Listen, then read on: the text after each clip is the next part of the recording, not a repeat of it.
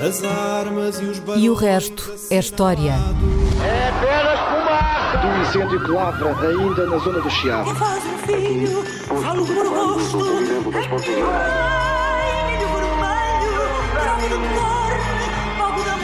Quer transformar este país numa ditadura.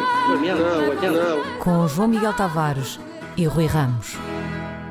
Olá, sejam bem-vindos ao episódio 174 de E o Resto é História, com Rui Ramos e o engripado João Miguel Tavares, que hoje vai fazer este programa com uma voz cheia de sensualidade. É verdade. Um, e, e hoje o que é que nós vamos fazer? Vamos dedicar o programa a dois livros, e a dois livros, dois dos livros que mais impacto tiveram em, em todo o século XX. Livros que mudaram a maneira como olhamos para a violência e para os regimes que a promovem e que, à sua maneira, transformaram o mundo. Ah, E, e- e acho que não estou a exagerar, certo, Rui? Um, um desses livros foi editado há 60 anos, na União Soviética, mas vamos deixá-lo para a segunda parte do programa.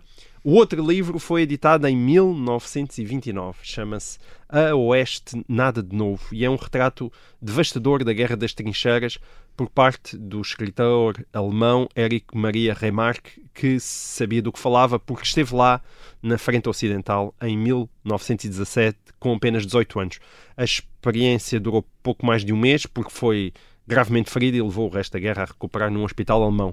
Mas o que é certo é que o impacto de A Oeste Nada de Novo foi tão grande que um ano depois de ter sido lançado, hum, ele já estava a ganhar o Oscar de melhor filme, graças à sua adaptação americana ao cinema, em 1930, e a obra de Remarque continuou a ser editada e filmada até aos dias de hoje. Uh, na Netflix está agora disponível uma nova e bastante recomendável adaptação do livro ao cinema, desta vez em língua alemã. Rui, explica-nos então lá isto. Tendo em conta que livros anti-guerra é coisa que não falta por aí, não é? O que é que faz de A Oeste Nada de Novo um livro diferente dos outros? Ah, porque, bem, a altura em que saiu é recebido como uma, como a reflexão de uma geração, aqueles que tinham tido 19, 20 anos durante a guerra e que tinham combatido na guerra, uma reflexão sobre o modo como a guerra os tinha afetado. Ah, e, essa, e é essa reflexão que o ah, Erich ah, Maria Remarque faz no livro. Quer dizer, o livro é sobretudo ah, sobre uma a experiência de guerra de uma geração. Aliás, ele até distingue dos mais velhos, dos soldados mais velhos, isto é, aqueles que já tinham, digamos, família, empregos, carreiras, quando a guerra começou e que tinham uma vida, portanto, organizada para a qual voltar, e aqueles como ele, ele é um deles, ah, que não tinham isso, que eram estudantes, ah, como o protagonista do livro, ah, que vem e, e a guerra. digo, é, a maneira como a guerra subverte o mundo deles e a vida deles de- e lhes cria aquela sensação que é muito que é digamos que muito, pate- muito enfatizada no livro de que já não vão conseguir adaptar-se a uma vida supostamente normal, isto é, ficaram na guerra, ficaram para sempre na guerra. Quer dizer, essa é a ideia do livro. Mas ah, nós temos um livro e temos um filme, não é? Quer dizer, Certo. e, e, ah, ah, Aliás, eu- a desculpa de falarmos hoje aqui no programa era do, foi, era do foi filme, da, da, da Netflix, quer Sim, dizer, de, tentado aí nos tops. eh, Sim, dos mais vistos em Portugal. Sim. Aliás, era um dos, mais, um dos 10 filmes mais vistos em Portugal da Netflix esta semana. Portanto, eu, eu- vamos falar do livro de 1929 e do filme de, de 2000, e- agora estreado em 2022. E já sabem, eu já, já fiz várias referências a isso, que eu não sou muito adepto de julgar filmes Uh, filmes que tratam, que usam o passado como um cenário ou como intriga. Não sou uh, adepto de julgar esses filmes pela sua adequação às regras da história dos historiadores. Isto é, uh, acho que é um erro examiná-los como se examina um livro de um historiador, de- uh, em termos de rigor, de, de- de fidelidade às fontes, etc. Portanto, acho, acho, enfim, tenho uma grande relutância em julgar um filme um filme que tenha o passado como cenário ou o passado ou um acontecimento do passado como uh, motivo de, da história uh, que conta, uh, julgá-los dessa maneira. Parece que é desloca, deslocado. São coisas diferentes.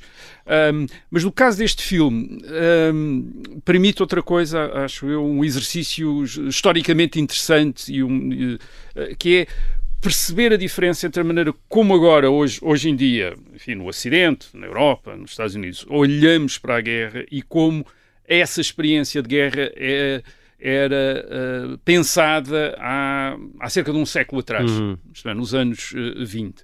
Portanto, o contraste que eu vou fazer entre o filme deste ano e o livro de 1929 não é para saber qual é que era mais fiel ao que aconteceu, também não é para dizer se o filme era fiel ao livro ou não era fiel ao livro, isso também parece uma discussão bastante uh, desinteressante, digamos assim é notar as diferenças, reparar nas diferenças e, e, e, e, interpretar historicamente as diferenças. Isto, isto, é, o que é que as diferenças entre o livro e o filme nos dizem com a maneira como nós pensamos hoje em dia sobre uhum. a guerra, isto é, com a maneira como concebemos a guerra hoje em dia e a maneira como a guerra era concebida, pelo menos por um autor de um livro que foi recebido, uh, muito bem recebido pelo público há 100 anos, isto é, foi lido, vendeu vendeu imenso. Uh, como é que nós olhamos para guerra, como é que se olha para a guerra em 1929 e como é que se olha para a guerra em, em, em 2022? Uhum. Uh, o livro, já falaste, o Erich uh, Maria Remarque tinha sido soldado durante a Primeira Guerra Mundial, tinha, tinha estado um, um mês ou dois meses na frente antes de ser ferido e é no hospital, quando ele vai para o hospital, depois de ter sido ferido em combate, que decide escrever um livro e começa a recolher uh, informações e testemunhos de outros soldados, uh, diários, enfim, informa-se para começar a organizar o livro. O livro sai uh, em Berlim, na sua edição original em alemão, em janeiro de 1929 e num dia vendeu 20 mil exemplares. Uhum. Uh, e num ano vendeu um milhão de exemplares. Isto é um milhão de exemplares em alemão, isto é na edição certo. original. No verão de 1929, isto é no ano em que saiu, já havia traduções em inglês e, e, e em francês, e essas traduções venderam também um milhão de exemplares durante o ano de 1929. E em 1930 já há um filme, e o filme até já tem um prémio da uh, Sim, foi um dos primeiros filmes a receber o Oscar de filme. Uh, portanto, o Oeste, a Oeste Nada Novo ficou um clássico da literatura sobre a guerra. Eu recordo-me, por exemplo, quando nos anos uh, 1970, aqui em Portugal, foram. Uh, edit, foi, as publicações da Europa América editaram uma coleção de livros de bolso que se tornou extremamente popular, vendeu milhares de exemplares também. um dos livros, acho que era o número 4 da coleção desses livros de bolso Europa América, era assim que aquilo se chamava, era o Oeste Nada de Novo. Curiosamente, o número 33 era o livro que vamos falar a seguir. Isto é dois livros que estavam na coleção entre os primeiros é. 30 e tal editados e eram dois livros extraordinariamente conhecidos. Quer dizer, portanto, que valia a pena editar em livro de bolso e, e tiveram imensas edições em português, em Portugal.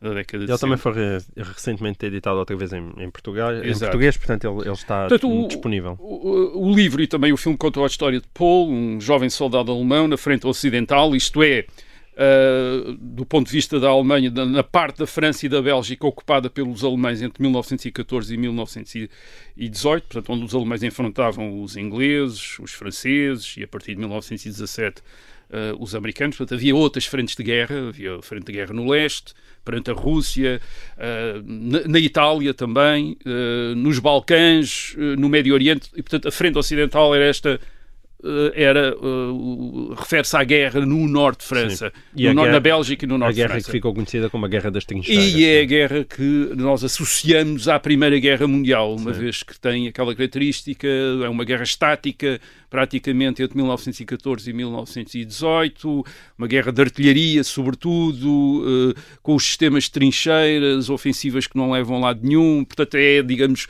ficou a ser o para, o, do, do, para os ocidentais a imagem da guerra. A guerra era muito diferente no leste, que era uma guerra uhum. uh, de movimento, ou no Médio Oriente também é uma guerra de movimento, mas esta é a guerra de que o livro fala, é a guerra da frente ocidental. E, e, e, e quase uma guerra inútil no sentido em que morreram milhões uh, e milhões de pessoas dizer, e não foi a lado nenhum, por esse lado. A inutilidade, a ideia, a ideia que ali se cria é operações que não fazem, que não operações muito custosas em termos de recursos humanos. utilizados Sim. e de vidas humanas, uh, e depois que não levam a grandes progressões no terreno. Isto é, uh, progride-se uns metros, recua-se uns metros, e portanto uh, era fácil ali criar uma ideia da guerra como algo de absurdo, ao contrário do que estava a passar na frente, nas outras frentes onde havia grandes movimentos de uhum. uh, militares, isto é, de recuos e de, e de avanços. Portanto, no livro, há, uh, aqui começamos com as diferenças.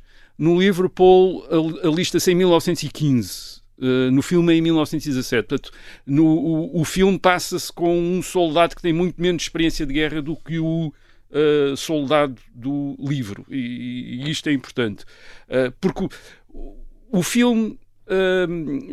Que, é um, que é um filme com uma cinematografia, aliás, espetacular, lindíssima, até sinistra, com uma, uma banda sonora muito bem escolhida.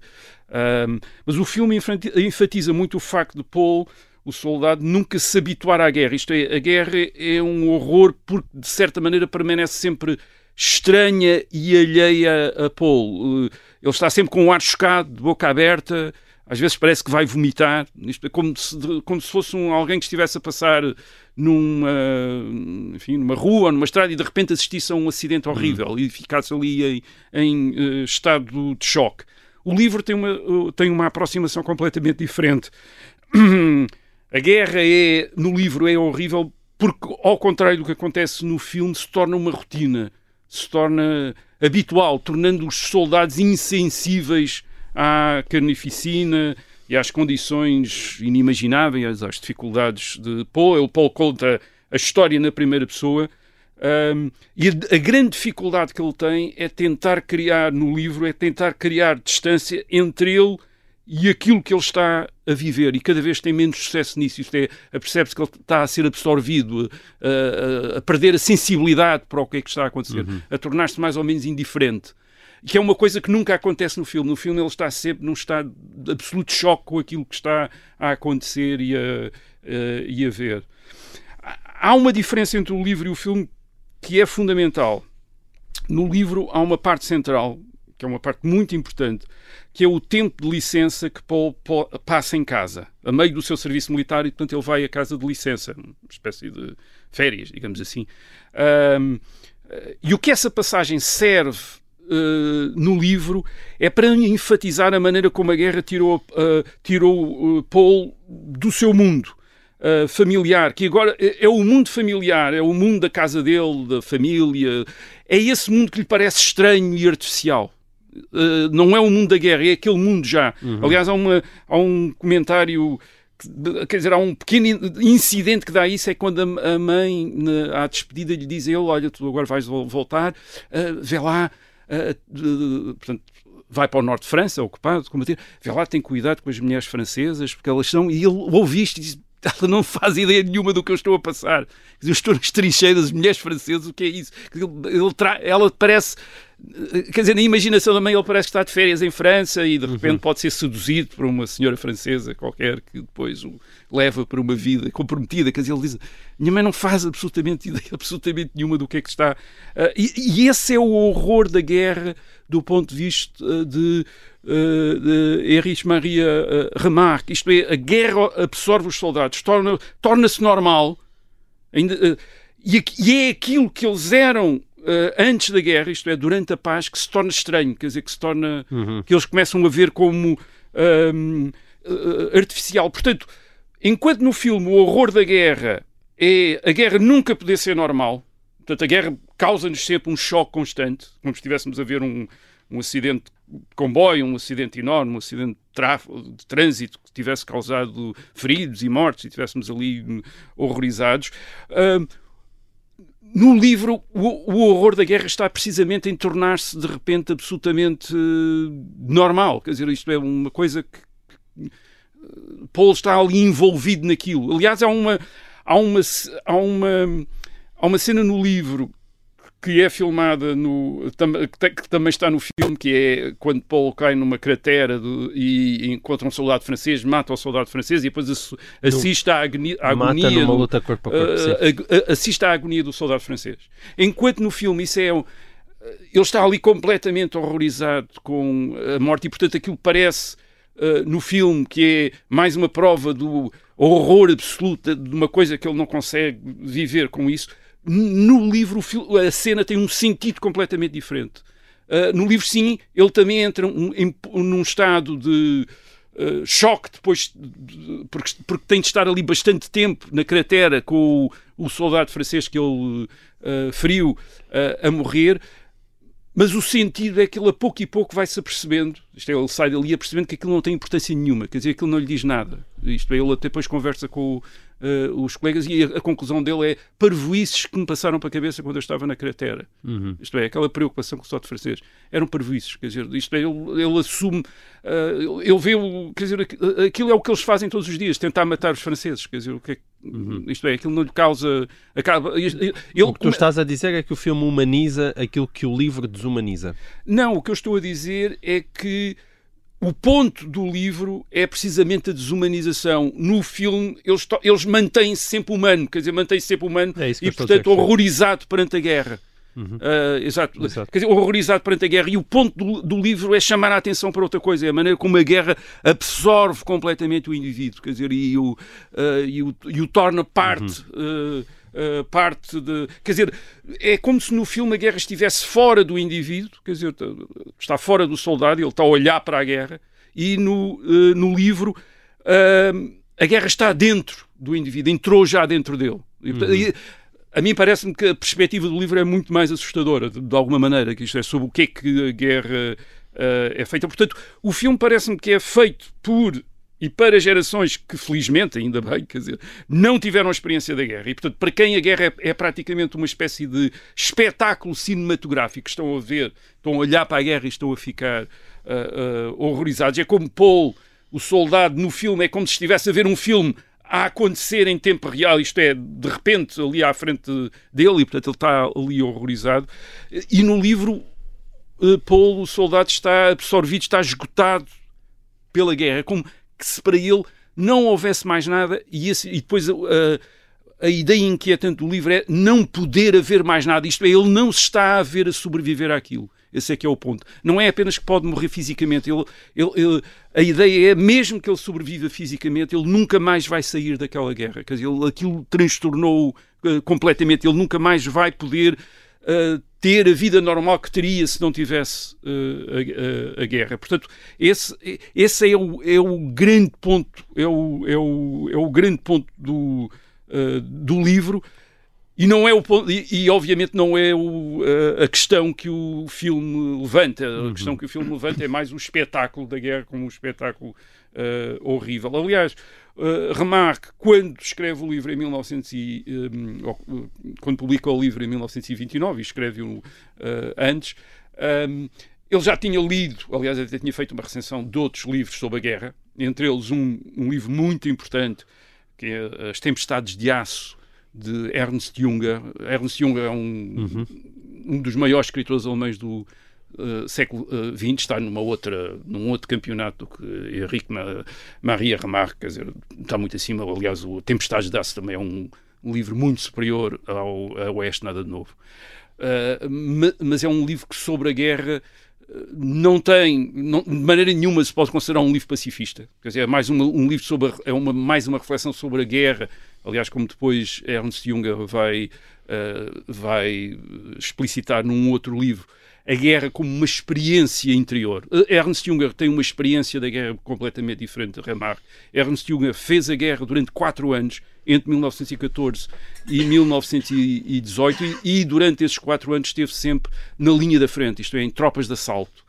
Uh, uma das poucos indivíduos que sobreviveu. Uh, ele viveu depois muito tempo, morreu já nos anos 90, com 90 e tal anos, e quando morreu era a última pessoa viva que ainda tinha aquela que era a maior condecoração militar prussiana, o Pour le Mérite, que lhe tinha sido dada em 1918. Ele era um rapaz, um miúdo, quer dizer, por ter aguentado quatro anos de guerra, onde foi ferido variedíssimas vezes, voltou sempre à frente, e a experiência dele da guerra é esta experiência total, uma experiência de uma...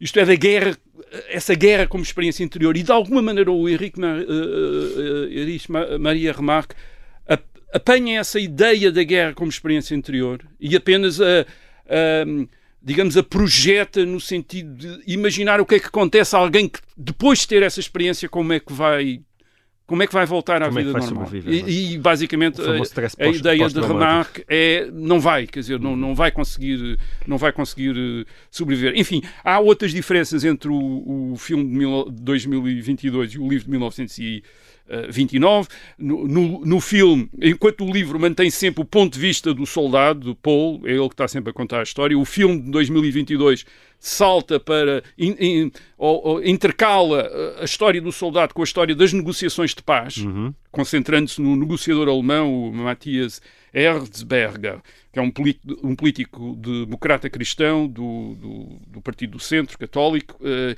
e é ele que portanto, ele está a negociar com os franceses a paz. É, é, verdade que isto, isto, introduz um elemento dramático no filme, porque cria a expectativa sobre ele vai sobreviver ou não vai sobreviver, porque estamos a contar os minutos, estamos a contar os minutos para tudo acabar, mas ao mesmo tempo cria aquela ideia de que a guerra é inútil e sem sentido, porque pode acabar a qualquer momento através de uma assinatura. Uhum. Uh, e é uma visão simplista da guerra que o livro não tem. Isto é o livro do, uh, do Remarque.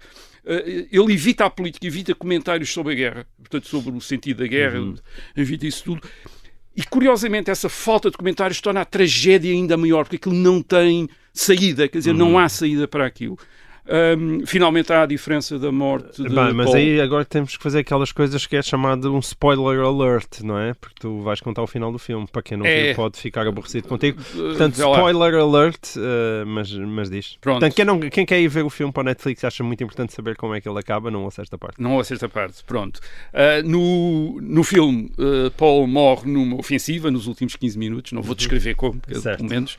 Uh, Bem, a verdade é que também não houve ofensivas nos últimos 15 minutos, portanto aquilo é uma ficção, mas uhum. tudo bem, o filme tem liberdade para isso. Aliás, a indisciplina nas Forças Armadas Deixa alemãs... Deixa só explicar, é os últimos 15 minutos porque a hora tem um dia e uma Sim, hora... Uh, desculpa, a guerra tem um dia e portanto, uma hora marcada faz, mesmo para acabar. Portanto, a assinatura, eh, a assinatura do, daquilo que vai ser uhum. o armistício, quando faz, determina que a, a, guerra vai acabar às 11 horas Sim. do dia 11 de novembro, portanto, às 11 horas do 11 mês. Uh, e. Uh, Uh, e, portanto, enfim, uh, há a contagem, quer dizer, começa-se a contar os minutos até, ao, até às 11 horas. Uh, e isso era muito improvável, até porque, no, na verdade, na, por exemplo, na, há, há, o caso da Armada Alemã, em que em novembro de 1918 também os seus comandantes pensam fazer uma ofensiva de última hora também contra a Armada Britânica e os marinheiros revoltam-se uhum. e não aceitam. Portanto, era muito, é muito improvável que pudesse haver ofensivas 15 minutos antes das 11 11 horas Sim. do dia Sim, 11, é 11 de novembro. Uh, no, no, no, no, livro, uh, Paul morre de uma maneira, eu quase diria, mais trágica, porque morre num dia em que não se passa nada. E por isso é que o título do, uh, do livro é A Oeste Nada de Novo, porque é o relatório do dia em que ele morre. Ele diz é um dia tão tranquilo na frente, em que não se passa nada. Ele é atingido por um sniper e uh, o relatório diz a, a, na frente ocidental não se passa nada, não se passou nada, a oeste nada, nada de novo. Isso, mais uma vez, isto é muito mais grave, quer dizer, ou, ou muito mais dramático, quer dizer, do que aquela, do que a morte hum. uh, do filme. Isto é, o livro enfatiza, enfatiza a ideia de como a guerra anulou os indivíduos e fez os indivíduos fazerem parte uh, dessa guerra, enquanto, repito, o filme parece que mostra pessoas normais que estão envolvidas num okay. acidente muito grave. Muito bem. Acaba assim a primeira parte. Até já. Voltaremos com um novo livro.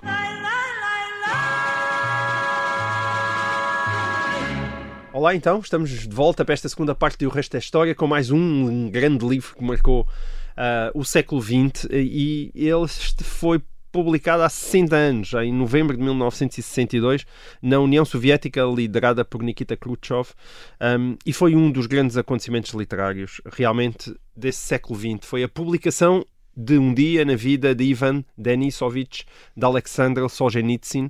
É, é, o primeiro relato da repressão stalinista e dos horrores nos campos de trabalho da União Soviética e é protagonizado por um homem inocente condenado a 10 anos de prisão num gulag. Solzhenitsyn sabia do que estava a falar, também aqui, tal como remarca, porque ele próprio passara oito anos detido em vários campos soviéticos. Parecendo que não, ter passado pelas coisas ajuda a escrever melhores livros.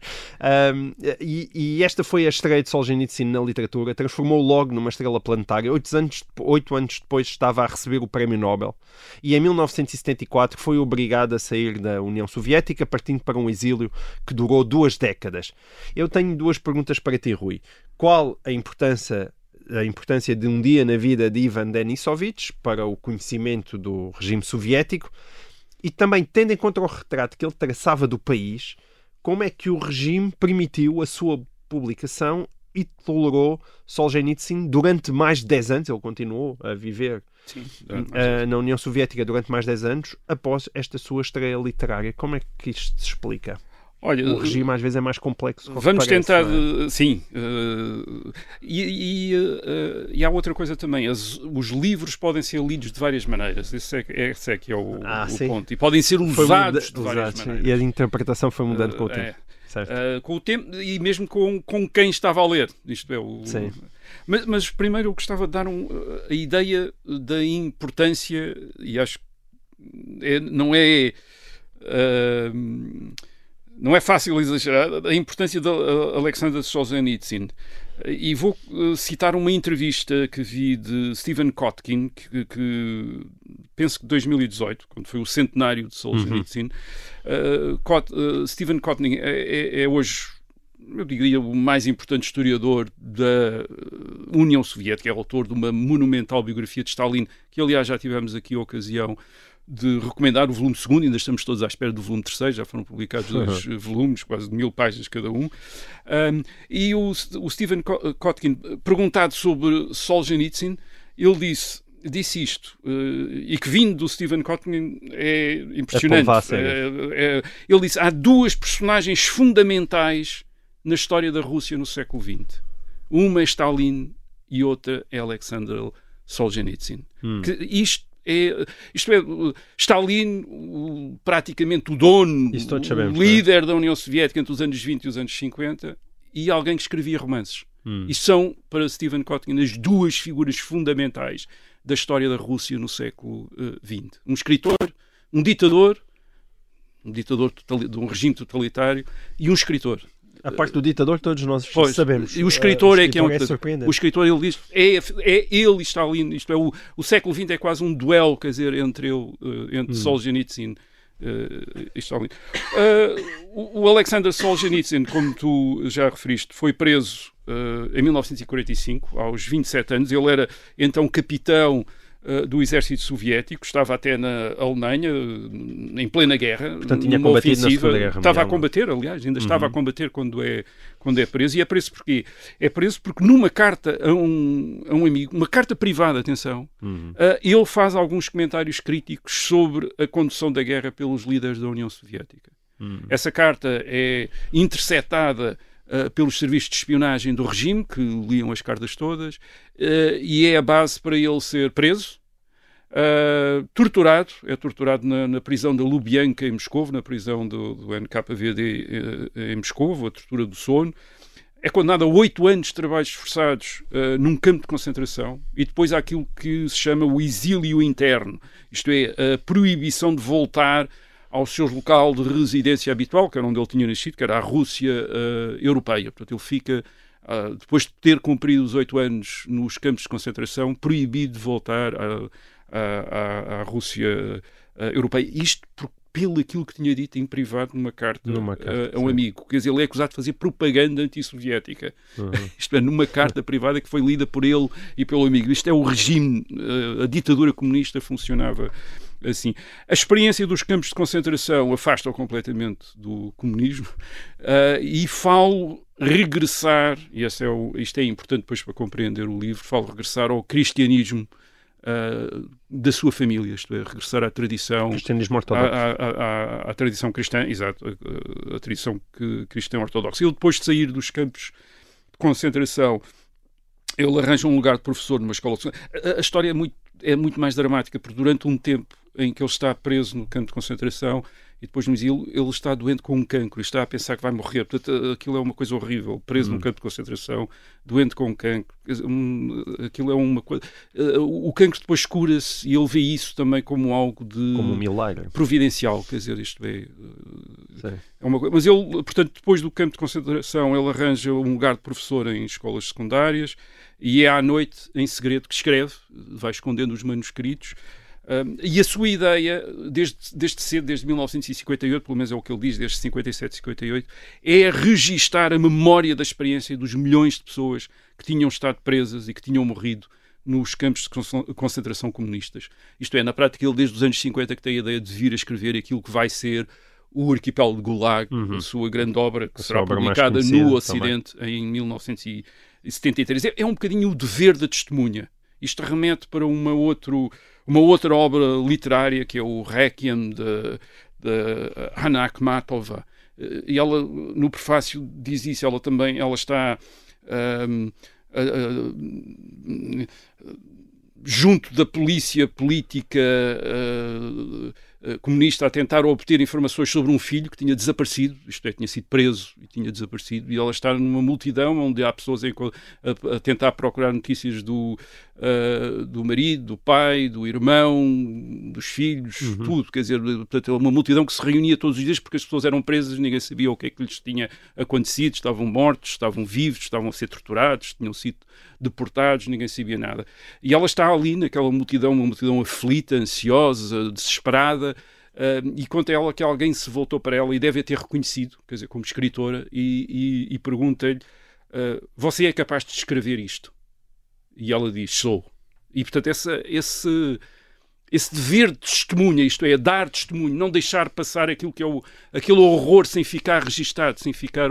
É algo está presente em Ana Akhmatov no, no poema o Requiem, que é sobre isso, e também em Solzhenitsyn. Quer dizer, a ideia de isto não pode ficar esquecido, isto é, temos de dar testemunho uhum. do que é que uh, aconteceu. Mas antes do Arquipélago de Gulag, que é um ensaio de investigação literária, como o Solzhenitsyn lhe chama, lhe chama, ele escreve uma narrativa, uma novela, mas ele prefere um conto, ele diz que é um conto, de facto, que é um dia na vida de Ivan uh, Denisovich, que é basicamente a descrição de um dia na vida de um prisioneiro num campo de concentração, por volta do fim dos anos 40, princípio dos anos 50, é no inverno.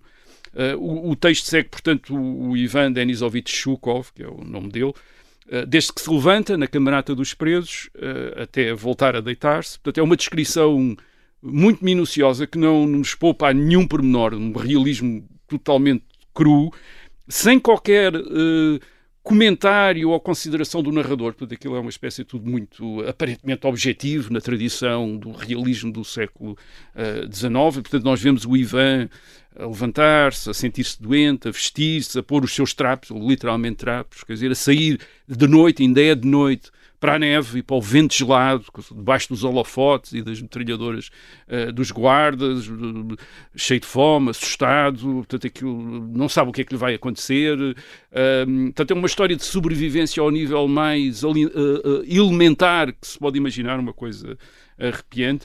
Bem, e a questão Isso agora. bate então na minha pergunta, não é? Exatamente. Como a questão então que possível... fizeste. Como é que uma narrativa destas é publicada. Em 1962, numa revista oficial soviética, a Novimir, Novo Mundo, em 17 de novembro, sábado, de, uh, é um sábado, de 1962. É publicada. É publicada. Bem, a razão está na luta pelo poder que, que uh, corre, decorre então na liderança uh, soviética. Uh, o Stalin, Stalin, tinha morrido em 1953, nove anos antes. há logo a seguir uma primeira disputa pela sucessão de Stalin, que resulta na liquidação do Lavrenti Beria, o chefe dos serviços secretos. O Nikita Khrushchev torna-se eh, emerge como o novo líder. Khrushchev é um colaborador de Stalin, tinha sido um colaborador uh, de Stalin, que aliás, como todos os outros dirigentes soviéticos em 1962, certo. todos eles tinham sido colaboradores de, de Stalin, mas Khrushchev tenta afirmar o seu poder distanciando-se de Stalin, isto é, distanciando-se daquilo que Stalin tinha uh, feito e representado. E em 1956 Uh, no seu relatório ao Congresso do Partido Comunista da União Soviética, Khrushchev denuncia aquilo que ele chama os erros e os crimes uh, de uh, Stalin. Portanto, o, o anti-stalinismo torna-se de repente a bandeira de Khrush, Khrushchev. Isso é recebido com algumas dúvidas pelos outros líderes comunistas. Uhum. Dizer, ninguém, nem todos estão convencidos que isto é uma boa via, quer dizer, isto é denunciar uh, os crimes de Stalin, os horrores que tinham sido, que tinham sido cometidos uh, sobre Stalin, em grande medida porque eles tinham sido eles, eles próprios incluindo Khrushchev, tinham presidido, tinham, uh, tinham estado no poder enquanto esses crimes e erros tinham sido cometidos. Uh, o próprio Khrushchev oscila, isto é, aquilo dá, uma, dá à ditadura comunista soviética no fim dos anos 50, princípio dos anos 60, uma espécie de uma certa esquizofrenia, quer dizer, uma vez algumas vezes está a denunciar os crimes de Stalin, estão a libertar presos dos campos de concentração e a reabilitá-los às vezes, até mesmo alguns que tinham sido executados e mortos estão a ser reabilitados, a sua memória está a ser reabilitada, reabilitada, isso por um lado. Ah, por outro lado, o regime continua tão ah, repressivo e intolerante como sempre, tinha-se visto isso, por exemplo, nas reações oficiais à atribuição eh, do Prémio Nobel da Literatura a, a Boris Pasternak em, em, 1958, depois da publicação no Ocidente do Dr. Givago, uhum. um romance que também historicamente uh, uh, com um sucesso enorme, também adaptado ao cinema no Ocidente. Uh, o, Pasternak, aliás, é um, um grande escritor russo curiosamente descendentes de judeus portugueses, que é uma coisa uh, interessante. O, o Pasternak é censurado, é ameaçado, é obrigado a renunciar ao prémio numa campanha dirigida por Khrushchev uh, uh, pessoalmente. Portanto, temos estas, a, esquizofrenia da ditadura na passagem dos anos 50 uhum.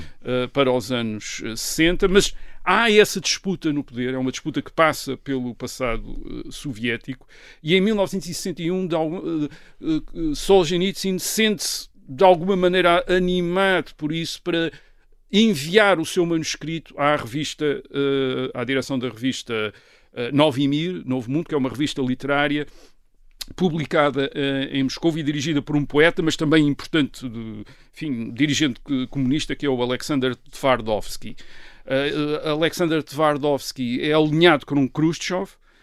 Tvardovsky lê um dia na vida de Ivan Denisovich, lê o manuscrito, adora o manuscrito, adora a escrita de Solzhenitsyn e percebe que o, o texto pode ser usado como mais uma denúncia dos crimes de Stalin. E isso interessa Uh, a Khrushchev em 1962 e, sobretudo, uh, vai interessar ainda mais em outubro, novembro de 1962. E porquê? Khrushchev está fragilizado pela crise dos mísseis de Cuba que falámos aqui há algum tempo. É, e interessa Também fez 60 anos, é, portanto é mesmo. Exato. E interessa-lhe fazer recuar os seus críticos e adversários na direção soviética com mais um momento de anti-stalinismo, isto é, de denúncia do Stal de Stalin, que só certo. ele é que pode protagonizar. Portanto, não foi uma ingenuidade, não é? Não é não nada é um, uma ingenuidade. Sim, não é uma ele coisa que aparece surpreendentemente, ninguém tinha lido bem, não é? É, não, não, tinha sido lido uh -huh. uh, e tinha sido estudado e tinha sido discutido. Khrushchev leu também, hum. uh, também gostou uh, do, do, do, do, livro. manda imprimir uma edição de 500 exemplares antes de sair na revista, para ser distribuída pelos dirigentes soviéticos, a quem ele dá quase como trabalho de casa, tem de ler isto, tem de ler isto. Uh, o, o, que faz com que, antes mesmo da sua publicação na Novimir, uh, em novembro de 1962, nos círculos políticos e intelectuais de Moscou, já toda a gente ouve, tinha ouvido falar do livro, muita gente tinha lido uh, e toda a gente discutia, quer dizer, o, o, que, é que ia, o que é que ia sair ali.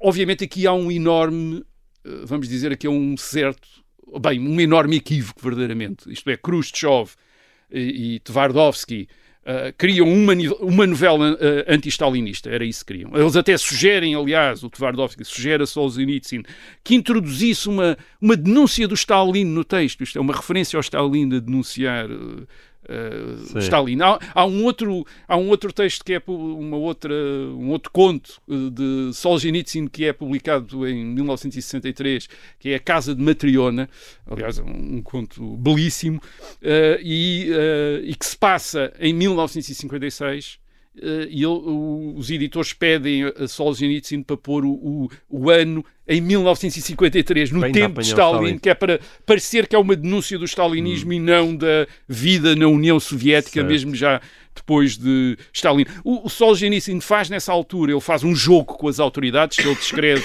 num livro, aliás, fascinante, que é o Carvalho e o Bezerro, que é a sua história literária na União Política e Literária na União Soviética.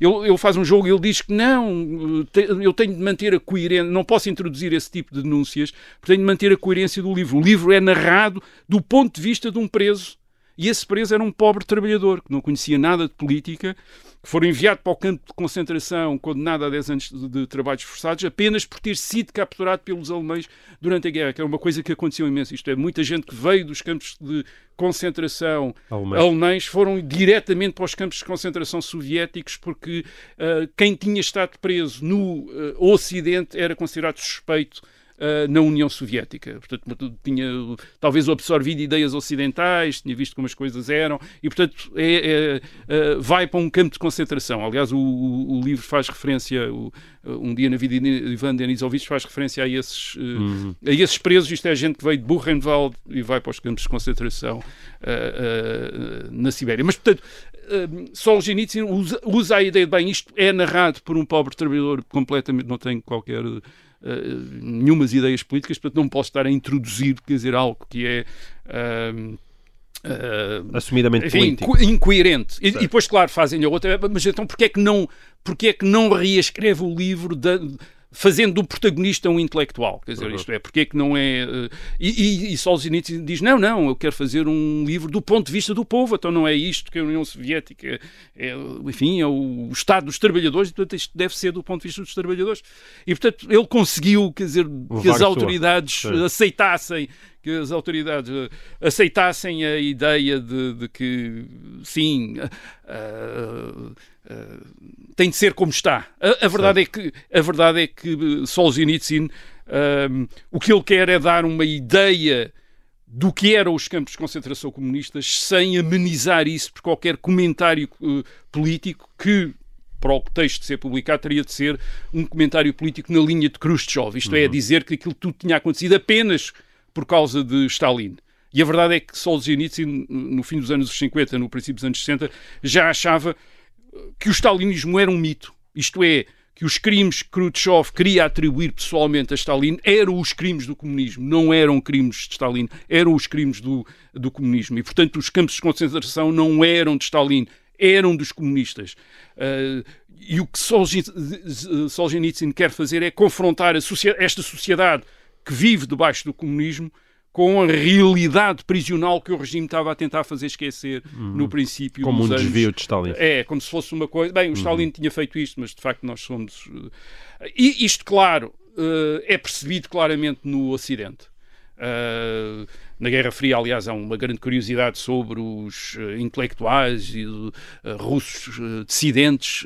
O, já o Boris Pasternak tinha sido publicado no Ocidente, tinha recebido o Prémio Nobel em 1958. Em 1963 aparecem imediatamente traduções de Um Dia na Vida de Ivan Denisovich nos Estados Unidos, na Inglaterra, na França, na Alemanha. São um enorme sucesso. Nos anos seguintes, o Solzhenitsyn é proibido de publicar na União Soviética e os seus livros começam a sair no Ocidente, em edições uh, em russo e também em traduções, uh, como O Pavilhão dos Cancerosos, O Primeiro Círculo, uh, o Agosto de 1914.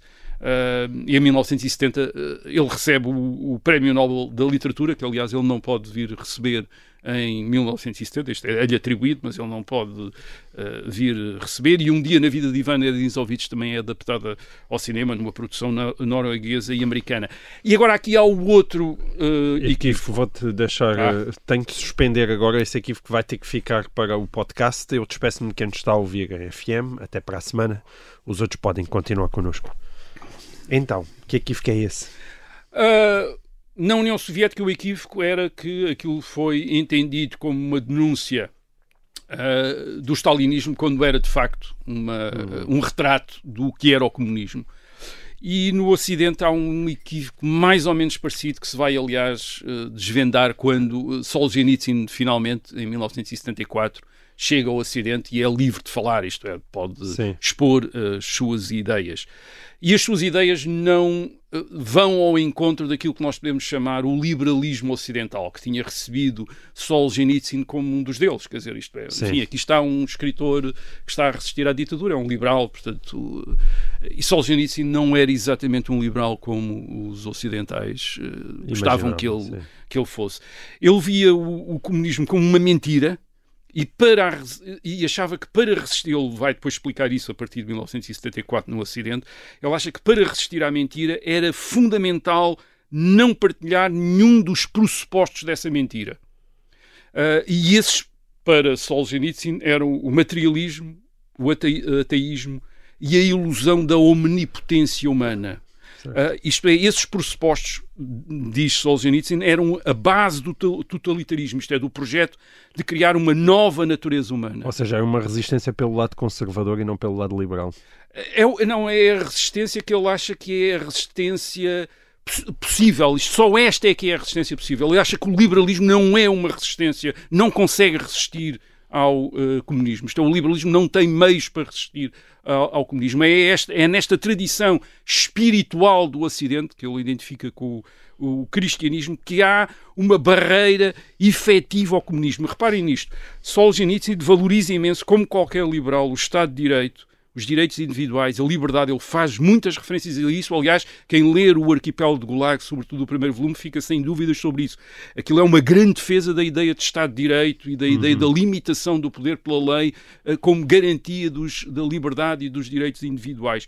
O que ele acha é que para sustentar aquilo que o liberalismo Uh, propõe e, e, defende, é necessário uma cultura espiritual que o próprio liberalismo não tem e hum. que Solzhenitsyn identifica com, identifica com a tradição do, do uh, cristianismo, e, e, e, especialmente do cristianismo uh, ortodoxo.